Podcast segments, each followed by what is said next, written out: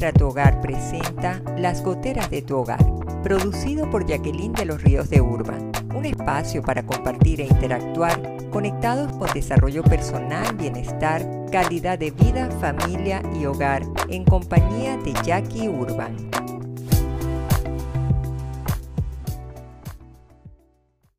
Hola, ¿qué tal? Bienvenidos a un nuevo episodio de Las Goteras de tu Hogar. Soy Jacqueline de los Ríos de Urban, encantada de poder ser su apoyo para mejorar su forma de vida en el hogar, resolver esos problemitas que frecuentemente se presentan en una casa y la idea es que podamos simplificar y resolver sin complicarnos la existencia. ¿Qué hablaremos hoy? Una inquietud que a mí me asaltó. ¿Cómo está tu hogar? ¿Es un hogar sano, saludable o es tóxico? Y ahí es donde repunta la palabrita que es, pareciera que se ha puesto de moda, un hogar tóxico, es que esta persona es tóxica, es que yo no quiero estar en un ambiente tóxico. Y yo dije, vamos a poner la palabrita, pero vamos a definirla para ver cuál es el contexto cuando estamos refiriéndonos a la familia. Y cuando yo trabajo, pues desarrollo personal, a mí me gusta siempre tomar en cuenta lo que es una de las aristas de la vida de cada ser humano, que es el ambiente familiar. Porque de ahí tú partiste. Tú naces de una familia, de un padre, de una madre, y realmente los primeros momentos tú los absorbes como una esponja. Entonces hay que empezar a atender dónde pudieran estar las raíces que te hagan también sentirte incómodo o que tú puedas percibir que tus hijos con sus conductas te están hablando sin decir nada que hay una situación incómoda, un ambiente desagradable en tu casa. Entonces cuando tenemos la responsabilidad de educar a un niño, una de nuestras mayores preocupaciones a nivel general, y lo hablan muchos expertos, estadísticos, psicólogos, es que haya bienestar en la casa, es que el niño se sienta feliz, que el niño se sienta escuchado, comprendido, atendido, amado. Pero para lograr esta felicidad o este bienestar, el rol de la familia es predominante. Es importantísimo. La familia, el hogar en el que crece ese niño, es uno de los pilares básicos que va a influir en su crecimiento, en su desarrollo, en cómo él accione y sea su crecimiento hasta llegar a una adultez. Pero ¿qué pasa? En muchas ocasiones descuidamos ese rol que tenemos como padres, no asumimos al 100% esa responsabilidad, o puede ser que somos buenos papás, pero no prestamos atención al ambiente que está respirando ese niño y que va a ser el ambiente o la atmósfera donde él se va a desarrollar, va a crecer y va a madurar. Entonces, si nosotros queremos como padres ser garantes de que haya un ambiente de armonía, de entendimiento, de bienestar de ese niño, nosotros tenemos que prestar atención en el hogar en que esos niños están creciendo, en ese ambiente en que se están desarrollando y evitar que los niños crezcan en este mal llamado hogar tóxico porque pareciera hasta que dijéramos es venenoso, pero si lo vemos en un sentido figurado, yo me atrevería a decir que no faltarán papá o mamá que digan es que realmente ese, ese hogar, esa casa es venenosa, porque le está causando un daño en el sentido figurado, por supuesto. Entonces, ¿qué aspectos podemos nosotros comenzar a atender? Miren, lo principal es que no perdamos el foco de ciertos aspectos en donde nosotros tenemos que poner el ojo y estar bien atentos. ¿A qué me refiero con eso? En el seno de la familia es donde nuestros hijos establecen sus primeros vínculos afectivos. Y es allí donde se va a desarrollar la plataforma, por llamarla de alguna manera, que va a determinar la forma como ese niño se va a relacionar en el futuro de forma afectiva y en su forma de interactuar. Hoy por hoy encontramos adultos que tienen una dificultad en la manera de establecer sus relaciones interpersonales y viene arrastrándose probablemente desde su infancia. O de repente la parte afectiva se hace difícil expresarla porque no tuvo ese ejemplo en casa o porque percibió un clima hostil, había muchas peleas entre papá y mamá. Y yo les debo hablar en este momento a los esposos, a las parejas. Pongan atención cuando tengan niños pequeños en casa, porque ellos al primer estadio de su vida, ellos van a ser esponjitas que absorben. Después, a medida que van madurando, ellos van haciendo sus interpretaciones. Y es importante que tratemos de evitar la discusión y si bien es imposible muchas veces, porque siempre en un matrimonio hay crisis y diferencia, pero por lo menos que haya un diálogo después y se pueda explicar cuál es una razón en proporción a la madurez que tenga el niño, para que se pueda dar cuenta que sí están pasando situaciones, pero que no es contra él, que no es el fin del mundo, que a él lo siguen amando, que él puede seguir interactuando, para que él no se llene de culpa o caiga en una desesperación o sencillamente se encierre como una almejita y se quede allí sin poder actuar. Entonces, el problema de estas cosas, cuando el ambiente no es el más adecuado, es que de acuerdo a la imagen que le aportan los seres más cercanos, en este caso papá, mamá, hermanitos, en función de eso que le aportan, es como él va a crear su propia imagen esto es peligroso cuando estamos rodeados de personas que llamamos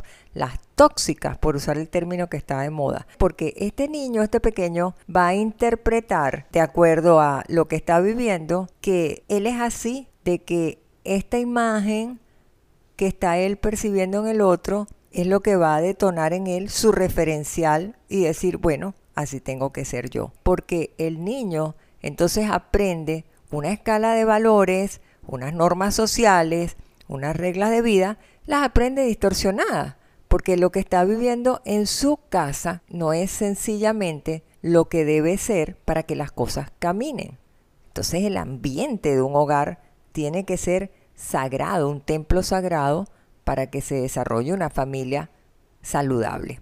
Por otra parte, el hogar se constituye en función de dos pilares que son importantes. El amor que se pueda respirar allí, el amor que papá y mamá le den a los hijos, que los hijos devuelvan y den amor, expresen amor a sus padres, que haya ese intercambio de amor entre hermanitos, pero ese es un primer eh, bastón que necesitamos.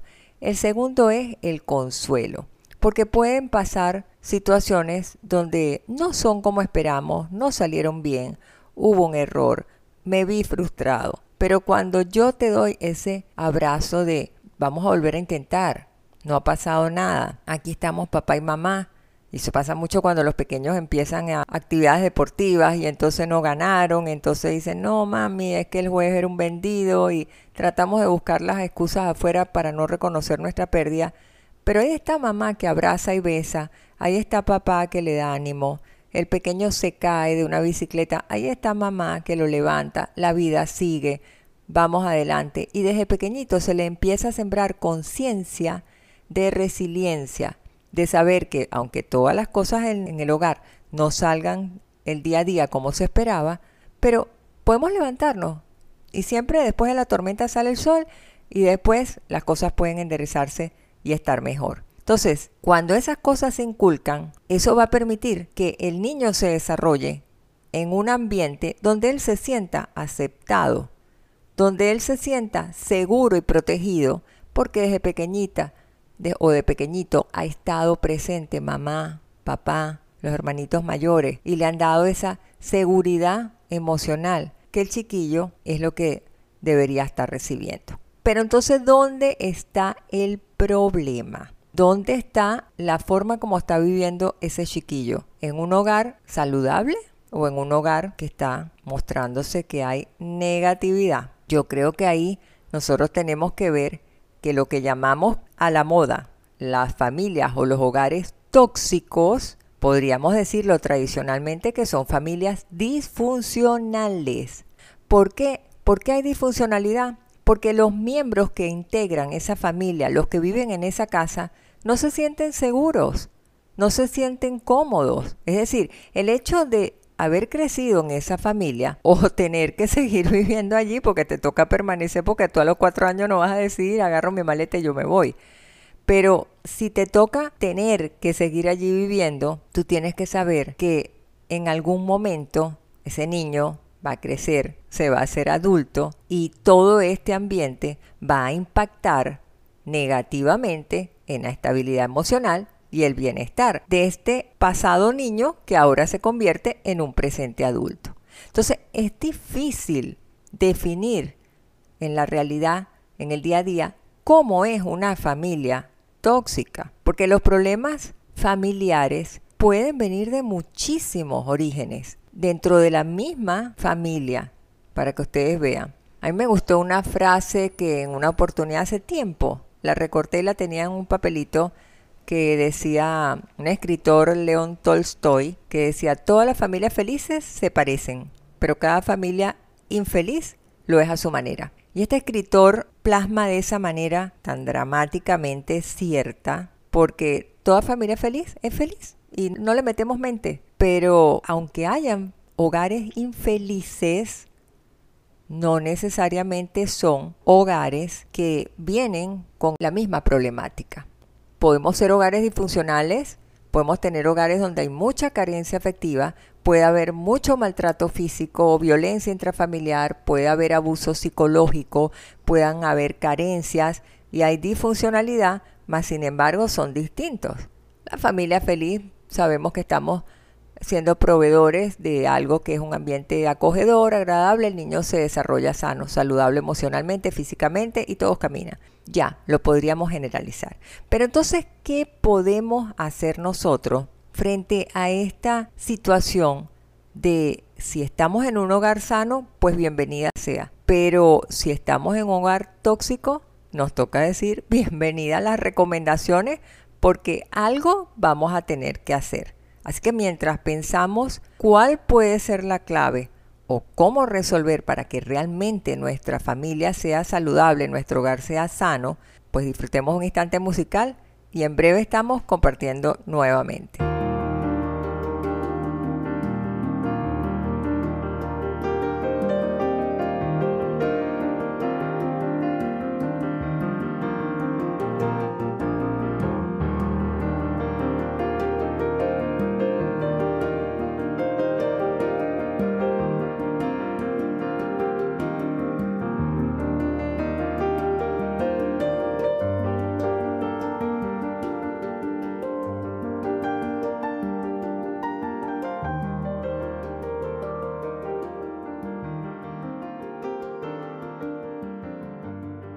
Si te gusta este episodio, recuerda darle like y compartirnos tus comentarios. Suscríbete para que no te pierdas ninguno y te lleguen los recorderis de cada estreno.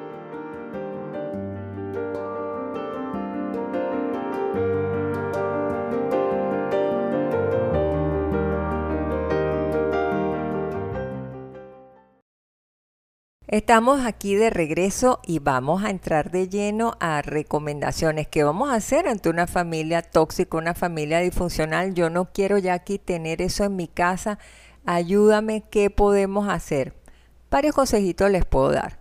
Lo primero es que nosotros sepamos ser honestos, ponernos la mano en nuestro corazón y saber ser asertivos. Una palabra que yo uso tanto que la gente confunde asertivos con acertados. Asertivo es tener la capacidad de que yo pueda expresar mi sentimiento, mi emoción de una forma respetuosa en un momento apropiado sin que los ánimos estén caldeados y yo decir lo que yo estoy sintiendo. Yo tengo como mamá o como papá que expresar mi malestar si lo hay, pero no quiere decir que lo tengo que expresar en una forma violenta para causarle un trauma a nuestros hijos. Así que eso me tiene que llevar a mí a que yo en mi matrimonio aprenda a dosificar, a controlar discusiones cuando hay niños pequeños en casa que lo que se les va a generar es un ambiente de estrés. Ellos no van a saber por qué. Y usted escucha a niñitos que ellos vienen a sesiones a narrar sus historias con cuatro años de edad y dicen, mi mamá y mi papá se pelearon por mi culpa. Porque, ¿y por qué tú eres culpable? Porque no recogí el juguete. Pero no están viendo el huracán que venía del matrimonio porque ellos son básicos, estamos hablando que son los primeros años. Entonces nosotros tenemos que buscar que cuando estemos los momentos con nuestros hijos les regalemos los mejores momentos, no momentos de agresividad, sino buscar momentos en que haya armonía, que ellos se sientan amados, en un ambiente seguro, protegidos. Y no podemos, el hecho de que le demos ese amor y ese cariño, no los podemos a ellos ñañaquear a que ellos entonces sean los parásitos de la casa. Un hogar tiene deberes, responsabilidades y en la familia somos un equipo y todos debemos colaborar. Así que entonces toca repartir las tareas que tengamos de acuerdo a la edad cada uno desde pequeño enseñarle, recoge tu juguete, recoge tu zapato, párate y pon el vasito que tomaste la leche, la pones en el lavaplato. Hay que empezar a educar, a ponerle normas, a tratar de inculcar valores todos los días. Eso se nos va a resecar la saliva, la boca de tanto tener que hablar y hablar, comunicar, dialogar, fomentar esos valores.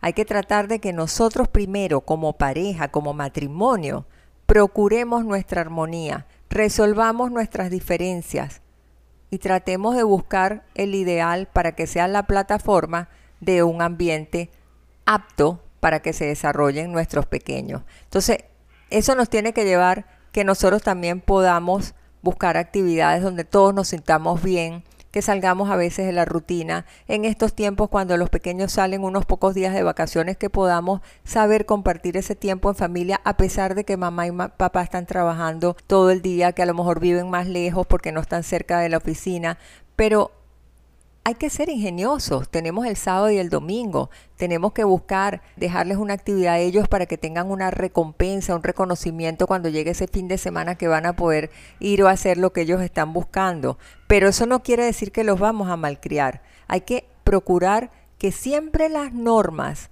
las reglas del juego en la casa estén bien claras por eso es que es importante que se desarrolle una buena comunicación, porque si no, entonces van a venir los problemas. Nosotros necesitamos, lo primero, la base es responder a las necesidades emocionales y afectivas de nuestros niños, pero no malcriándonos, sino que ellos tengan confianza, tengan poder personal en su capacidad, pero sabiendo que son un equipo llamado familia donde todos tienen que aportar donde van a recibir una orientación, pero tienen que llegar todos a un resultado. Si nosotros evitamos esa sobreprotección que vemos mamás desesperadas amamantando a los chichilindos de 50 años de edad, eso es negativo. También hay que dejar que el niño vaya desarrollando su capacidad para aprender a tener una independencia saludable entonces es importante que también tú te sientes, te tomes el tiempo de escuchar a tus hijos, de que hagan esas sobremesas de aquí, como siempre digo yo, dejar de estarles transmitiendo miedos o amenaza, dejar de estar usándolos en discusiones de matrimonio para ve y dile a tu mamá esto, dile a tu papá esto, es que tu papá no te quiere por esto, si él se va después te va a dejar sin pagarte la escuela. Esos son generadores de estrés para los hijos. Entonces después vienen los niñitos ya aquí no puedo dormir. Claro que no vas a poder dormir si estás con todo este trauma en este ambiente que es un hervidero de toxicidad completa. Miren, la inteligencia emocional es la capacidad cómo nosotros educamos nuestras emociones y cómo respondemos en lugar de reaccionar. Entonces, no debemos estar ocultando lo negativo. Toca aceptar, pues porque ahí está. Pero tenemos que aprender a gestionarla en la manera como debe ser. Y el amor no ponerlo en condición. Yo te amo si recoges el zapato. Yo te amo si pones la muñeca en el cajón. No, el amor es el amor. Ellos no son yo te doy y tú me das. El amor siempre debe estar presente. Y el niño se le debe reprimir, hacérselo ver cuando no se porte bien. Pero en la medida que haya el respeto, que nosotros hagamos sentir bien a nuestros niños, ellos van a desarrollar su autoconcepto, que eso es lo importante. Y entonces ahí ya vamos a ver una respuesta diferente porque vamos a encontrar a un niño muchísimo más seguro, que es lo importante.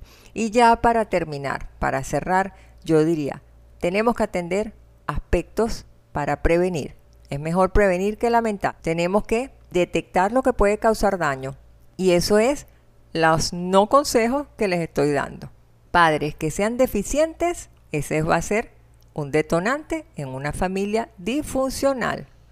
Padres o madres que estén ausentes emocionalmente van a ser motivo de un hogar tóxico. Violencia intrafamiliar, abusos de toda índole, físicos, psicológicos, sexuales, todo eso va a ir dirigiéndote hacia ese hogar disfuncional. Así que yo creo que tenemos tarea para la casa que podamos revisar cómo está nuestro hogar. Si nuestro hogar realmente es sano o nuestro hogar tiene alguna toxicidad que prontamente tengamos que corregir. Así que le espero mi siguiente contacto para compartir nuestras oportunidades de cambio. Disfruten su día al máximo, reciban un abrazo grandote, mil bendiciones y hasta una próxima oportunidad. Bye bye. Administra tu hogar presentó Las goteras de tu hogar, producido y conducido por Jacqueline de los Ríos de Urban. Te esperamos en el estreno de nuestro siguiente episodio el próximo miércoles 10 de la mañana, hora Panamá. Suscríbete a nuestro canal YouTube Las Goteras de tu Hogar y síguenos en nuestras redes sociales como Administra tu Hogar.